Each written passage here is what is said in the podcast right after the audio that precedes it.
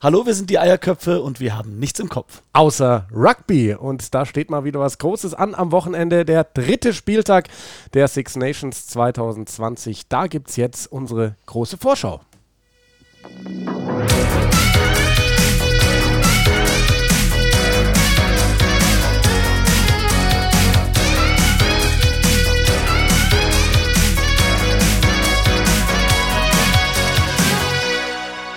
Ich konnte es nicht glauben. Da waren wir, wann war es? Vorgestern mit alten Freunden mal wieder was trinken in der Stadt. Dann gehen wir in einen Laden, in den Giesinger Stehausschank am Viktualienmarkt. Und was sehe ich an der Wand? Ja, die Michelangelo-Hände. Das ist mal eine Einleitung. Ich dachte, du hättest da davor angerufen.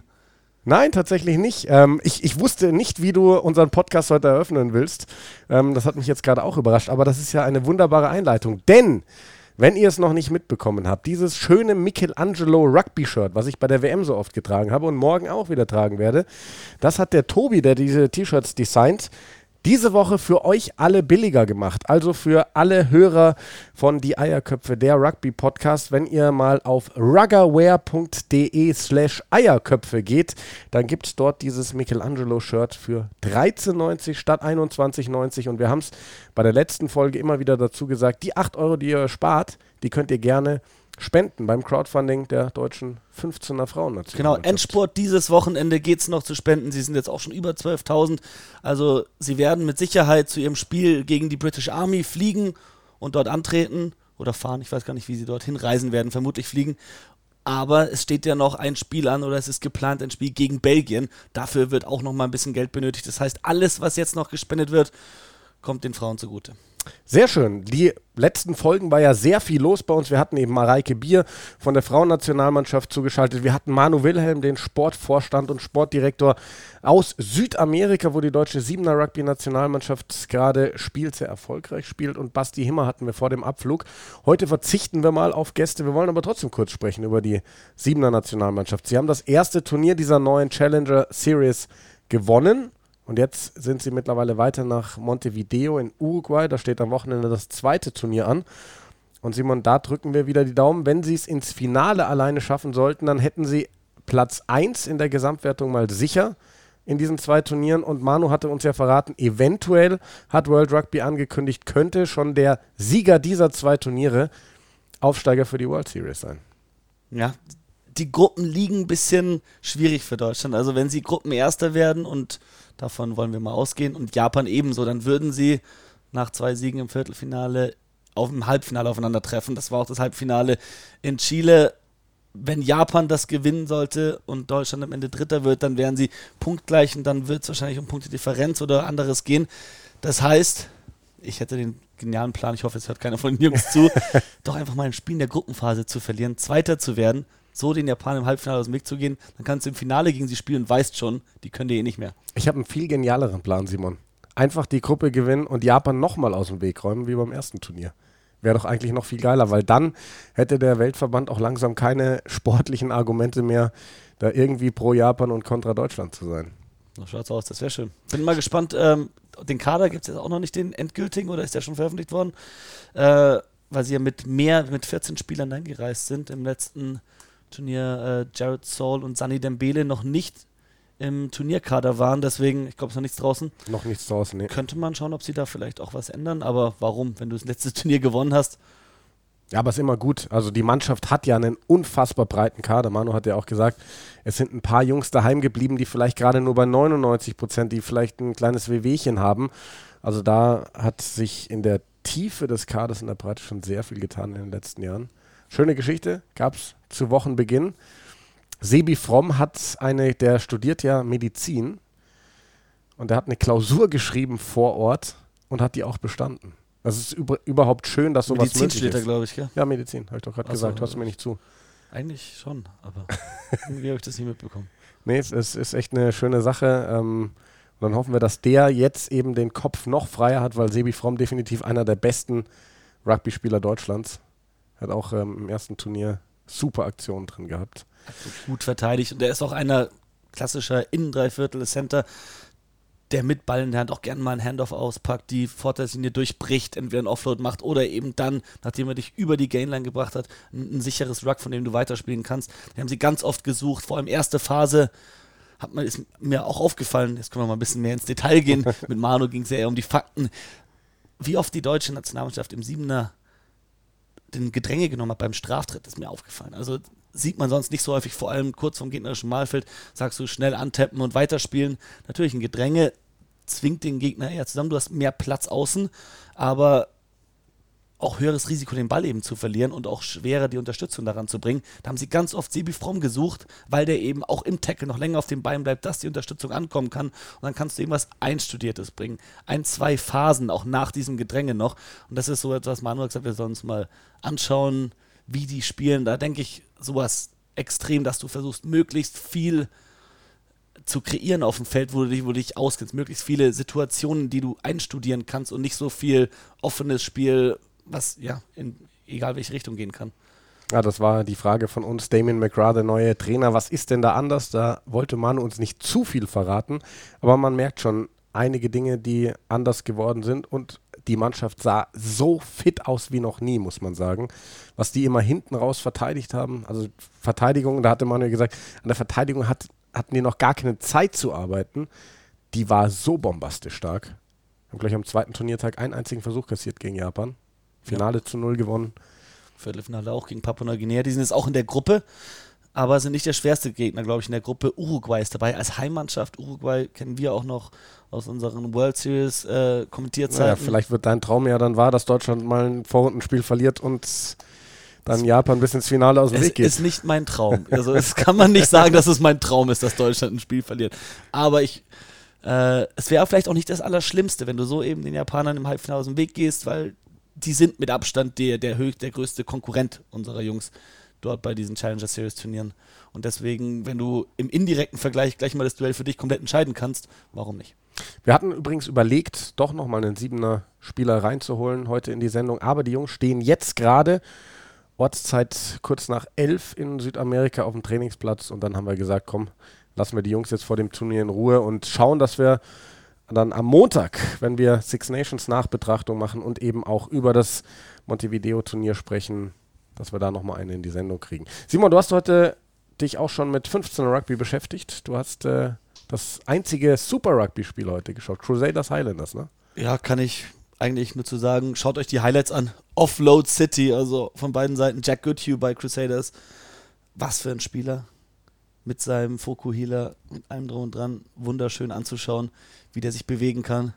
Sidesteps, Backhanders raus. Crusaders sehen gut aus, aber in dieser Saison schon ein Spiel verloren gegen die Chiefs, die unter äh, in dem neuen, der neuen Ära Warren Gatland schon mal richtig gut anfangen. Also in Super Rugby passiert einiges. Blues spielen auch wieder dieses Wochenende nach wie vor. Joe Martin spielt bei denen jedes Spiel. Otero Black kommt bei, bei denen zurück auf der Verbinderposition. Und da kommt auch noch ein Bowden Barrett irgendwann zurück. Also da einiges Spannendes. Äh, heute Abend übrigens, apropos Bist du im Einsatz? 15er Rugby, Wasps gegen Saracens auf der Zone. Gute Teams auf beiden Seiten. Ähm, wird eine Schweigeminute geben. Also nicht eine offizielle Schweigeminute, aber die Fans sind dazu angehalten, in der neunten Minute, weil Dai Young neun Jahre jetzt bei den Wasps war, dass man in der neunten Minute, ah nee, Entschuldigung, keine Schweigeminute, Applaus. In der neunten Minute gibt es einen Applaus, Standing Ovations für Dai Young, der zum Ende der Saison die Wasps verlassen wird. Der Ansonsten, ja. Große Zeiten hatte mit den Wasps. Ja, bin ich mal gespannt jetzt. Der, also es gibt Gerüchte, dass die Ospreys an ihm interessiert wären. Das könnte ich mir gut vorstellen. Vor allem, wenn der dann ist ja noch, Waliser, ne? Ja, wenn dann noch sein Sohn Thomas Young mitkommt, der best, wahrscheinlich der einer der besten dritte Reihe Stürmer der Wasps der letzten Jahre. Wenn der da noch mitkommt, auch jetzt schon äh, walisischer Nationalspieler, das kann die Ospreys nochmal richtig stark machen. Da jetzt auch Reese Webb zurückkommt und dann Gareth Anscombe, der von seiner Verletzung sich zurückkämpft. Ich glaube, nächste Saison die Ospreys, da können wir mal ein Auge drauf werfen in der Pro 14 auch. Auf jeden Fall. Und äh, Sonntag, Spitzenspiel in der Premiership. Das wird es auch auf The Zone geben, wieder ein Spiel heute Abend. Aber nicht mit mir? gegen Exeter mit Martin Schlemmer dann. Aber auch der Martin? Zweiter gegen Erster. Ja, und äh, vor allem die äh, Saints Bank musst du immer geben. Also die fangen nicht mit ihrer besten Aufstellung unbedingt an. Ich muss mal kurz suchen. Unser guter Freund Chris Baxter hat es mir geschickt. Der ist ja großer Saints-Fan. Eine Bank mit äh, Owen Franks, Lewis Ludlam, Kobus Reinach, Fraser Dingwall und Takile Nayaravoro. Wow. das ist nicht mal Impact. Ja, Louis Ludlam, den finden wir nämlich dieses Wochenende nicht im englischen Kader. Da werden wir gleich zu kommen. Die Six Nations. Eine große Überraschung für mich. Ja, die Engländer stellen wir aber hinten an. Die spielen nämlich erst am Sonntag. Die haben das letzte, dritte Spiel an diesem Wochenende gegen die Iren zu Hause. Wir fangen an mit dem ersten Spiel. Morgen sind wir wieder ab 15 Uhr auf Sendung auf Pro7 Max aus dem Studio mit Italien, Schottland und anschließend Wales gegen Frankreich. Alle Spiele auch auf der Zone mit Sven Gabay. Italien gegen Schottland und Simon, ich habe mir oben mal dick was draufgeschrieben. Kein Sergio Parise. Es hieß ja, dass der möglicherweise in einem der Heimspiele Schottland und England dieses Jahr ein Abschiedsspiel bekommt. Ist aber nicht ja, dabei. Ich dachte nicht, dass sie wirklich das Schottland-Spiel in Anführungszeichen riskieren. Wenn es ein Spiel gibt, das Schottland bei diesen Six Nations gewinnen kann, dann ist es dieses Heimspiel gegen Schottland. Äh, Italien, die ein Spiel gewinnen kann, nicht Schottland. Ich glaube, wenn es Italien ein Spiel gibt, das sie gewinnen können, dann ist es das gegen Schottland. Und da wieso ein Sergio Parisi reinnehmen, ja, Legendenstatus etc., okay, aber aktuell wäre er nicht gut genug. Da spielt Bramstein zu gut auf der 8. Ähm, auf der Bank willst du nicht wirklich einen der jungen Spielern wie äh, Giovanni Di Sata die Stelle wegnehmen, um Sergio Parisi dann reinzubringen, der auch nicht mit dem Kader trainiert hat, etc. Ich glaube, der wird gegen England, wenn überhaupt, sein Spiel bekommen. Und ansonsten, es war schon unter Conor O'Shea so, dass Italien immer gesagt hat, auch bei den Six Nations, wir werden nicht das Turnier gewinnen. Er hat immer gesagt, wir suchen uns aber ein, zwei Spiele raus, in denen wir wirklich denken, dass wir eine Chance haben. Und letztes Jahr war es schon das Spiel gegen Schottland. Da haben sie dann was 30 zu 23, glaube ich, am Ende verloren in Murrayfield. Das war gleich das allererste Spiel. Jetzt hier Schottland zwei Niederlagen gehabt, Italien zwar auch, aber jetzt mit dem Heimvorteil gegen eine geschwächte schottische Mannschaft, mit dieser ganzen Finn Russell-Geschichte. Eine bessere Zeit, um Schottland zu schlagen, gab es für Italien lang nicht mehr. Schauen wir mal auf die Aufstellungen der beiden Mannschaften. Bei Italien gibt es eigentlich keine Änderung. Es ist im Endeffekt doch eine Veränderung, weil Alessandro Zanni von Anfang an spielt. Das sollte letztes Wochenende auch so sein. Der hat sich dann beim Aufwärmen was getan. Wir, wir hatten die, die Bilder gesehen, Rippe oder Hüfte oder irgendwas ja. war da, sodass er nicht spielen konnte, sodass dann Dean Butt in die Startaufstellung gerückt ist. Und das ist jetzt quasi wieder rückgängig gemacht. Ähm, so ist das die einzige Änderung in der Hintermannschaft bleibt alles gleich, auch mit Jaden Hayward auf der Schlussposition. Das hat uns ja gut gefallen als zusätzliche Spielmacheroption. Der hat da ein sicheres Spiel gebracht. Und da gibt es so ein paar Wechsel auf, auf der Bank. Lazzaroni für die zweite Reihe wieder mit dabei, aber das war es dann auch. Also Franco Smith, der, der baut auf jeden Fall auf Konstanz in seiner Aufstellung. Ja, überrascht mich ehrlich gesagt, Dean Butt hat super gespielt gegen Frankreich, dass er ihn wieder rausnimmt. Aber ich denke mal, Alessandro Sani, das, da geht es um die Erfahrung. Und die ist ihm da vielleicht sogar wichtiger als das eigentliche Spielerniveau von, von einem Dean Budd, der natürlich als explosiver Ballträger auch in der zweiten Hälfte einen guten Impact haben kann. Das sehen wir jetzt immer mehr bei den Six Nations, wie wichtig diese zweite Hälfte und vor allem dann das letzte Drittel, letzte Viertel der Partie sein kann. Da hat Italien auch gegen Frankreich nochmal richtig aus aufgeholt. Und wenn du da eben einen frischen Dean Budd von der Bank bringen kannst, kann das schon einen Unterschied machen. Also die Italiener, die haben uns gut gefallen gegen Frankreich, haben drei Versuche gelegt. Klar, defensiv war nicht alles auf der Höhe. Sie hätten vielleicht noch eine kleine Siegchance gehabt, hätten sie ihre Chancen etwas besser genutzt. Und bei den Schotten, da gibt es ein paar interessante Wechsel. Der Ex-Kapitän Stuart McInally, der rückt wieder in die Startaufstellung als Hakler. Dann bitter Johnny Gray, Six Nations aus, der hat sich verletzt an der Hand, kann nicht mehr spielen. Ben Tulis kommt für ihn rein auf der zweiten Reihe und in der Hintermannschaft hat ähm, Greg Townsend sich dafür entschieden, Hugh Jones rauszunehmen. Komplett und dafür ja. komplett raus und äh, Chris Harris von Anfang an zu bringen. Was sagst du zu der Aufstellung? Verstehe ich, weil dem schottischen Angriff hat so ein bisschen, vor allem in der Hintermannschaft, dieser eine Läufer gefehlt, der mal auch gegen die Angriffsrichtung läuft, der mal eine Schere macht, der einen guten Kontaktpunkt setzt. Hugh Jones ist ein fantastischer Spieler, vor allem im Außenkanal, wenn du ihm Raum gibst, wenn du ihm Platz gibst mit Ball in der Hand. Aber er ist eben nicht der, der auch mal gegen den Ball läuft, hart auf Kontakt geht, vielleicht durchbricht. Das ist Chris Harris, da ist er sehr zuverlässig. Insgesamt verstehe ich es aber nicht so ganz. Chris Harris, den hat der Stuart Townsend auch schon als Außen genutzt, äh, gegen Japan zuletzt auch bei der WM. Äh, dann hat er einen Rory Hutchinson nach wie vor auf der Bank, den er kaum nutzt bisher, der eigentlich auf der 13er Position auch sehr gut spielt. Hm. Aber an für sich, diese schottische Mannschaft hat die Klasse und sollte die Klasse haben, das Spiel zu gewinnen gegen Italien. Wäre Finn Russell dabei, würde ich sagen, sie gewinnen 100 Pro. Aber er ist eben nicht dabei und auch wenn es nur ein Spieler ist, der jetzt vielleicht in dem System gar nicht mal so immens wichtig wäre, man, es zeigt einfach, dass eine Unruhe da ist im Kader und das können die Spieler wahrscheinlich auch nicht komplett abschütteln. Also im letzten, also im ersten Spiel gegen Irland haben sie mir deutlich besser gefallen als zuletzt gegen England. Aber schon Favorit. Für mich Schottland schon Favorit, Also, favorisiert in Italien. Ich denke mal, Johnny Gray ist definitiv eine große Schwächung als Tackle-Maschine, so wichtiger Mann für die Defensive. Wenn wir auf die Bank schauen, du hast ja gerade eben gesagt, das ist äh, immer wichtiger. Finde ich ganz spannend. George Horn und ähm, Matt Fagerson, beide Youngster von den Glasgow Warriors. Auf der Bank Mac Fagerson zum ersten Mal in, in diesem Turnierverlauf ist der jüngere Bruder von Sender Fagerson, dem erste Reihe-Stürmer. Die haben mit Glasgow am letzten Wochenende gegen Zebre gespielt in der Pro 14, also schottisch-italienisches Duell. Waren zusammen für fünf Versuche verantwortlich. George Horn war Spieler des Spiels mit zwei, Matt Fagerson hat gleich drei Versuche gelegt. Der war kaum zu halten von den Italienern, also auch da wird nochmal ordentlich was, was kommen können von der Bank, haben aber auch festgestellt, dass Craig Townsend einer der Trainer ist, die nicht so 100% scheinbar auf ihre Bank vertrauen im bisherigen Turnierverlauf. Der hat immer wieder Spieler ganz spät oder gar nicht reingebracht auch. Ja. Grant Gilchrist kommt rein äh, auf der Bank, auch ein sehr zuverlässiger Mann für die zweite Reihe bei Schottland. Ich selbst bin großer Fan von ihm. Ist ein bisschen ersetzt worden durch Scott Cummings, ähnlicher Spielertyp, aber deshalb auch so wichtig, auf der Bank so einen zu haben, den du reinbringen kannst, ohne einen Niveauverlust. Ähm, ansonsten die, der Wechsel Stuart McInerney für Fraser Brown, äh, den kann ich nachvollziehen. Alleine, weil Stuart McInerney bei, bei den Standardsituationen vielleicht noch etwas zuverlässiger ist. Und Fraser Brown, der ist ein bisschen ein Hitzkopf. Auch der als Impact vielleicht deswegen besser zu gebrauchen als von Beginn an. Ganz spannend. Ähm, interessantes Spiel für Jamie Ritchie, Adam Hastings und Sam Johnson. Die haben nämlich vor einem Jahr bei den Six Nations gegen Italien allesamt ihr Debüt gegeben für Schottland. Und ähm, haben sich innerhalb dieses eines Jahres ganz schön festgespielt in dieser Mannschaft. Blair Kinghorn, der hat letztes Jahr einen Hattrick gelegt gegen Italien. Also auch der wird sich freuen auf dieses Spiel. An dieser Stelle der Hinweis: Blair Kinghorn wäre vielleicht einer fürs Fantasy Rugby Team. Oh.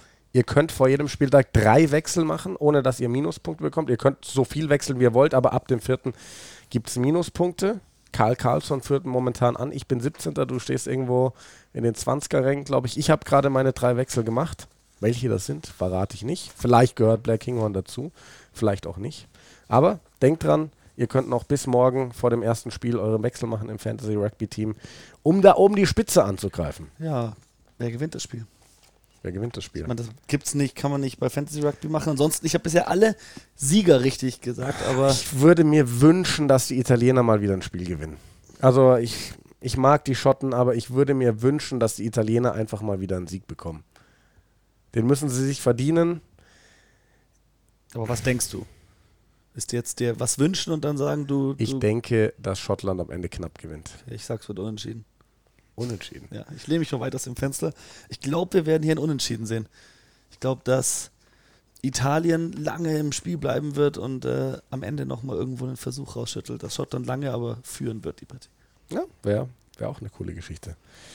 Dann äh, müssen wir jetzt die Frage beantworten, wer gewinnt zwischen Wales und Frankreich?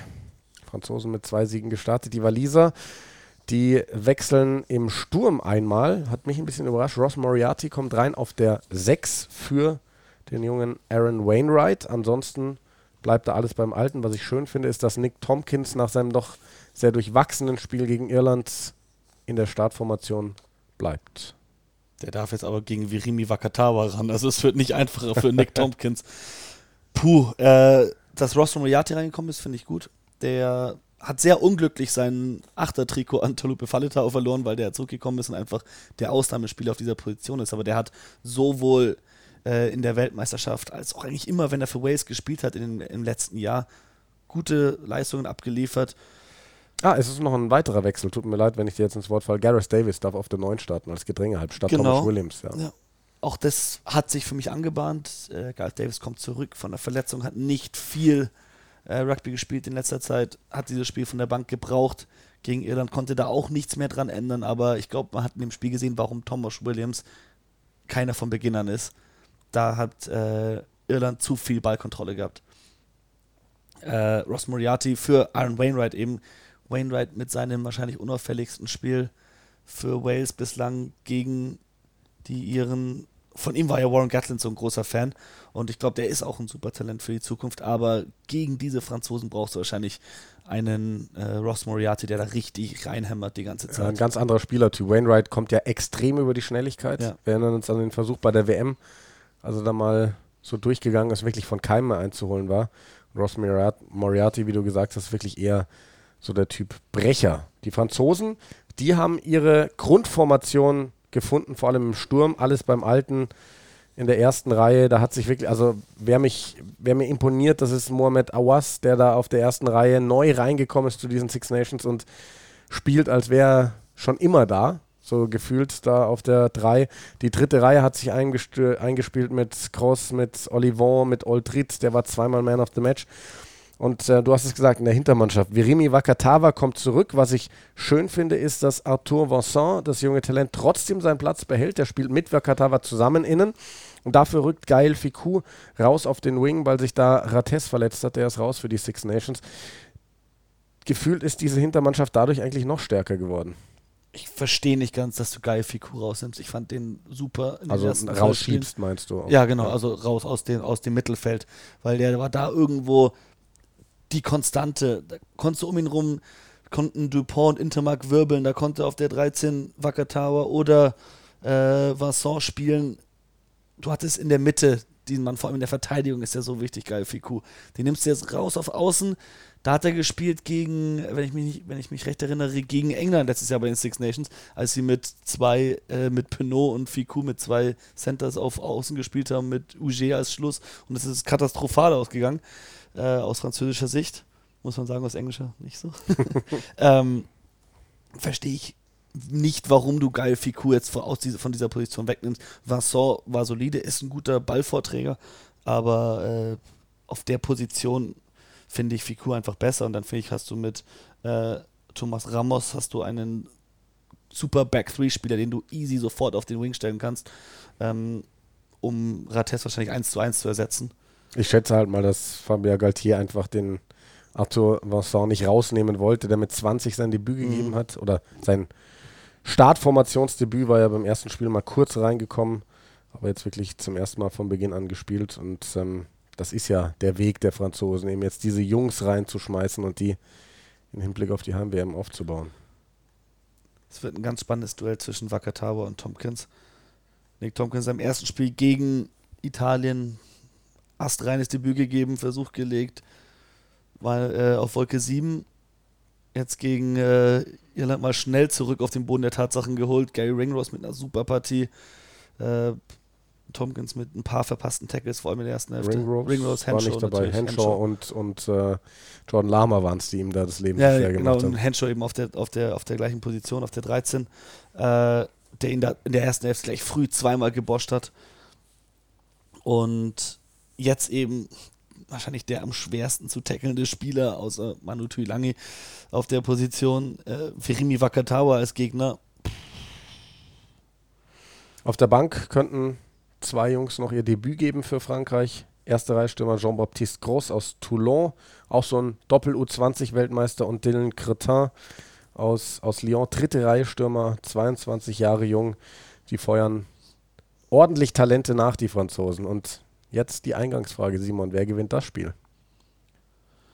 Ähm, ich denke, dass Frankreich Probleme haben wird, auswärts zu spielen mit dieser Mannschaft. Erstes Auswärtsspiel bei den Six Nations dieses die haben Jahr. zweimal daheim gespielt, die haben die Engländer kalt erwischt im ersten Spiel, dann hatten sie Italien und sie sind aber in beiden Spielen in der zweiten Hälfte deutlich schwächer geworden.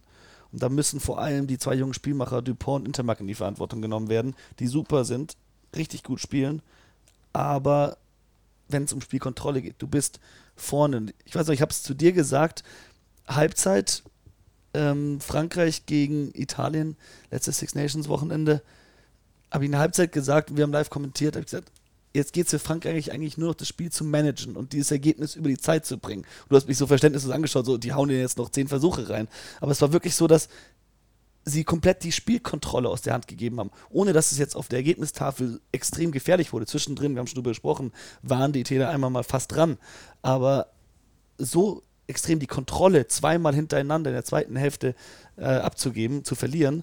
Ich denke, gegen Wales kannst du dir das nicht leisten und ich glaube aber, es wird wieder ähnlich passieren. Deswegen wird Wales in der zweiten Hälfte dieses Spiel für sich entscheiden. Ich glaube, dass Frankreich den dritten Sieg holt, tatsächlich. Ich glaube, dass die Mannschaft noch mehr zu geben hat, als sie bisher gezeigt hat. Für mich wird halt ganz entscheidend, ähm, wir haben ja drüber gesprochen, der Assistant Coach Sean Edwards, der aus Wales als Grand Slam-Sieger nach Frankreich gegangen ist, der hat denen eine ganz andere Power eingeimpft. Die haben so viele dominante Tackles gemacht. Das ist ja auch das Spiel der Waliser.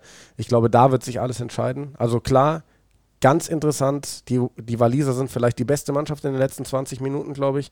Die Franzosen haben da Probleme. Aber ich glaube, das Spiel entscheidet sich wirklich ähm, über die Intensität.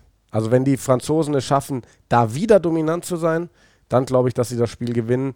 Wenn Wales da noch oben auf ist und vielleicht so ein bisschen die, die Leistungen aus dem letzten Jahr wieder heraufbeschwören kann, dann, dann kann ich mir auch vorstellen, dass, dass Wales das Ding am Ende vielleicht sogar deutlich gewinnt. Ein paar Details, auf die man noch achten kann, ist äh, in der ersten Reihe, Win Jones hat unter der Woche gleich mal den äh, verbalen Krieg angefangen und hat gesagt, wir erwarten, dass sie schummeln werden. Der Cheats, hat er gesagt. Darauf hat äh, Fabien Galtier dann gesagt, äh, was soll das überhaupt?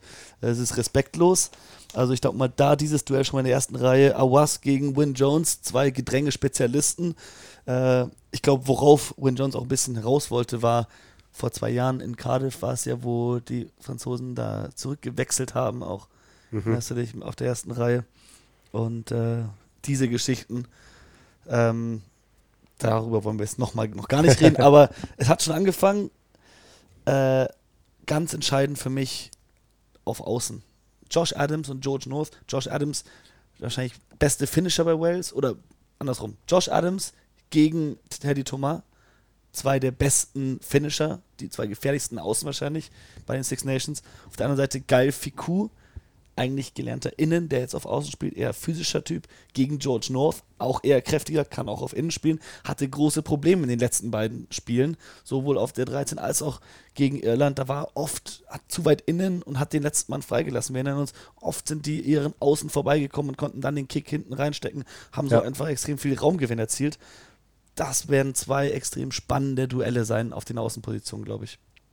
Dann schauen wir uns an, wer die Nummer gewinnt. Wales gegen Frankreich. Die Waliser bisher mit einem Sieg, die Franzosen mit zwei aus zwei.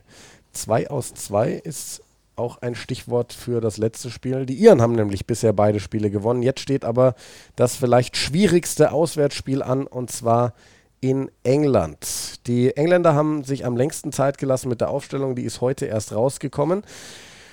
Das sind die Wechsel. Joe Mahler auf der ersten Reihe wieder rein für Marco Vunipola. Der hatte ja das erste Spiel verpasst. Im zweiten war er dann mit dabei. Courtney Laws darf statt Louis Ludlam, wir haben es eben angesprochen, auf der dritten Reihe starten. Dann kommt Ben Youngs wieder rein als Gedränge halt. Willi Heinz geht auf die Bank zurück und Jonathan Joseph spielt auf Außen, wird sein 50. Spiel machen, auch weil Manu Tuilangi innen wieder verfügbar ist und Furbank ist raus, verletzungsbedingt dafür Elliot Daly von außen auf die Schlussposition. Also sind jetzt wirklich einige Wechsel ähm, und es ist auch ein Wechsel irgendwie zurück an das w in Richtung WM England, sage ich mal, weil Elliot Daly eben jetzt wieder auf der Schlussposition spielt, wo Eddie Jones ihn ja lange gesehen hat. Und Jonathan Joseph war auch auf der Bank, um die Back Three, also auch außen zu covern in diesem äh, WM-Finale ähnliche Situation wie bei Frankreich für mich. Also ich sehe nicht, warum du Jonathan Joseph, der ein sehr guter 13er ist, jetzt auf Außen spielen musst, wenn du in deinem Kader einen Olli Thorley hast, der als einer der besten Außen gilt in England, den du einfach nicht nutzt, immer mitschleppst zu den ganzen Trainingseinheiten und dann nicht nutzt finde ich, also kann ich schwer nachvollziehen. Dann hast du einen Henry Slade auf der Bank, der scheinbar wieder fit ist. Dann spielst du doch meiner Meinung nach eher Slade auf 15, wenn du Furbank rausnimmst. Auch da, Furbank kommt jetzt, fliegt jetzt sang- und klanglos komplett aus dem Kader raus. Äh, ohne dass in der Startaufstellung jetzt irgendwas verletzungstechnisch Neues passiert ist, außer dass Manu Tui lange zurückgekommen ist. Aber in dem Back Furbank ist verletzt. Furbank ist verletzt. Ja. Okay, das habe ich nicht mitbekommen. Ja. Was hat der sich getan? Das weiß ich nicht, aber ich habe gelesen, due to injury. Okay. Dieser Wechsel. Dann äh, nehme ich das zurück, aber dann finde ich, Henry Slade macht mehr Sinn auf, auf der 15 als Fullback als Elliot Daly, wenn du Elliot Daly jetzt wieder zurück nach außen genommen hast. Wenn du keinen Ollie Thorley oder auch Arthur Singer ist noch verletzt, aber auch ein Chris Ashton gibt es noch. Äh, da gibt es gute Außen in der Premiership, die du nutzen kannst. Jonathan Joseph, das letzte Mal, als er ein Spiel von Beginn an auf Außen gespielt hat, war 2011 für London Irish. Also da war noch nicht mal bei Bath. Das ist so lange her, da kannst du dich gar nicht mehr dran erinnern. Fängt da jetzt an gegen eine der kickstärksten Mannschaften der Welt, Irland. Da werden sich doch äh, Sexton und Murray die Hände reiben und denken, ja, oh, Jonathan Joseph aus, auf Außen, außerdem eine unerfahrene Acht mit Tom Curry. Äh, die alten Füchse, Murray und Sexton. Das heißt, wir erwarten ein Spiel mit sehr, sehr vielen irischen Kicks sehr, vor allem zu, zu Beginn werden die sehr früh probieren. Auch Elliot Daly hatte in der Vergangenheit immer wieder Probleme mit dem hohen Ball. Die werden sehr früh diese englische Backstreet austesten, bin ich mir sicher. Vor allem nach dem, was letztes Jahr passiert ist, wo England ja Irland einfach durch das Kickspiel klar geschlagen hat. Ja, das war letztes Jahr Eröffnungsspiel bei den Six Nations. Da haben alle gesagt, ah, die Iren, die werden das Ding wieder gewinnen. Und dann hatten sie keine Chance gegen die Engländer. Ja, bei den, bei den Iren, die Mannschaft, die ist mittlerweile eingespielt die haben ihre Formation gefunden. Da gibt es gar keine Veränderung im Vergleich zum letzten Spiel. Robbie Henshaw. Genau, also auf der Bank Kalen Doris wieder rein, der sich ja so früh im ersten Spiel nach einer Minute verletzt hat. Er wieder statt Max Deegan auf der Bank. Ansonsten sind es die gleichen 15, die zuletzt so überzeugt haben gegen Wales. Robbie Henshaw ist fit geworden, der, der ist ja verletzungsbedingt ausgeschieden im, im letzten Spiel. Und ähm, ja, ich glaube, das ist dann auch eine große Chance für Irland, dass sie eben so eine eingespielte Mannschaft haben jetzt hier bei den Six Nations. Gibt auch wirklich keinen Grund da zu wechseln nach diesem letzten Ergebnis. Dann weißt du, spielst gegen England, du weißt ganz genau, was du da zu erwarten hast. Äh, hier in dieser Mannschaft sehe ich sehr schöne, viele Gassenoptionen. Vor allem wichtig gegen England, äh, die jetzt wieder mit Courtney Laws in der dritten Reihe, mit einer dritten, zweiten Reihe spielen. Äh, kann man wenig dran aussetzen. Ich hoffe, Robbie Henshaw geht's gut. Der hatte ja in HIA nicht bestanden. Genauso wie Dan Bigger im Spiel gegen Wales. Dass der jetzt schon wieder spielt, überrascht mich ehrlich gesagt. Aber dann scheint es, ja. Also da gibt es ja diese Protokolle, die sie ganz klar äh, einhalten müssen. Das heißt, er wird am nächsten Tag nochmal ein HIA gehabt haben und da wird, werden sie festgestellt haben, war doch nicht so schlimm. Ganz interessant finde ich, Schiedsrichter für die Partie. Jetzt kommen ja dann langsam die ganzen Südhemisphären-Schiedsrichter rüber für die Spiele. Ist Jakob Piper. Und um den gab es ja durchaus etwas Nebengeräusche bei der WM. Das war das Spiel Wales gegen Frankreich, als Maina rot bekommen hat und äh, Wales das Ding noch drehte und er sich abends ablichten ließ, ein Foto machen ließ mit Wales-Fans in der Kneipe. Jakob Piper mit Ellenbogen raus. Südafrikaner. Klar, es ist jetzt das Spiel England-Irland, aber ich hätte gedacht, dass sie, dass, dass der Weltverband den vielleicht für dieses Jahr bei den Six Nations erstmal rauslässt. Ah ja, und ähm, was wir vielleicht nicht verschweigen sollten, das Vater-Sohn-Duell bei England gegen Irland. Andy Farrell als Head Coach von Irland gegen Owen Farrell als Kapitän von England. Beide noch zusammen gespielt unter Eddie Jones als Head Coach bei den Series. So ist es. Und dann Andy Farrell auch rausgeschmissen aus dem England-Coaching-Setup von Eddie Jones, als der übernommen hat äh, nach der WM 2015. Ich glaube, da können wir viel drüber reden. Im Endeffekt wird es denen ziemlich egal sein, den jeweiligen Farrells. Also die machen ihren Job einfach so weiter. Aber die persönlichen äh, Konversationen zwischen den beiden stelle ich mir schon etwas interessanter vor. meine, die sind beide super competitive, wollen da unbedingt gewinnen, aber dann gleichzeitig vor allem, glaube ich mal, Andy Farrell als, als Vater, der will natürlich schon, dass sein Sohn noch äh, gut und, und, und, spielt und erfolgreich ist und alles Mögliche. Ich glaube, Owen Farrell, der ist eher angespornt dadurch, dass er jetzt noch gegen seinen Vater spielt. Der will es ihm richtig zeigen. Die sind ja nicht so weit auseinander, ne? Andy Farrell war 16, als Owen auf die Welt kam.